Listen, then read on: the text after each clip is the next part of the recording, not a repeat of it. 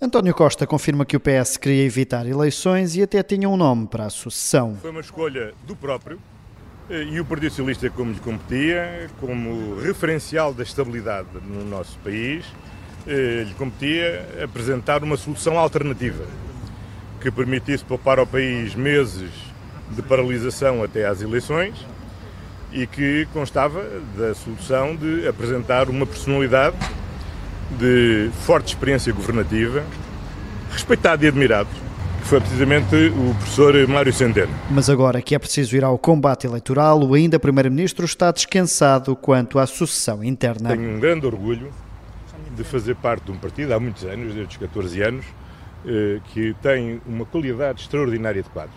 Gente muito bem preparada, eh, com grande capacidade executiva, eh, e quando eu olho para o líder da oposição e para vários dos dirigentes do PS, eu diria que dão 10 a 0 em experiência executiva, capacidade executiva, capacidade de liderança do país relativamente ao líder da oposição. Para já, Pedro Nuno Santos e José Luís Carneiro são os nomes que podem avançar. Ana Catarina Mendes já se excluiu da corrida, mas nestes meses em que ainda vai ser Primeiro-Ministro, Costa tem ainda um dossiê chamado João Galamba por resolver. Fiquei de falar com o Sr. Presidente da República sobre esse assunto. A decisão sobre o futuro do Ministro das Infraestruturas está para breve, depois de ter rebentado a Operação Influencer, sobre a qual continua a assegurar não saber de nada. A Sra. Procuradora-Geral da República não falou comigo, ninguém do Ministério Público falou comigo. A única coisa que eu sei é o comunicado e o que vou lendo. E quanto a Vitor Scária, o antigo chefe de gabinete, diz ter feito o que tinha que fazer. Não, é evidente que não sabia e mal soube fiz aquilo que obviamente se impunha, que era admiti-lo.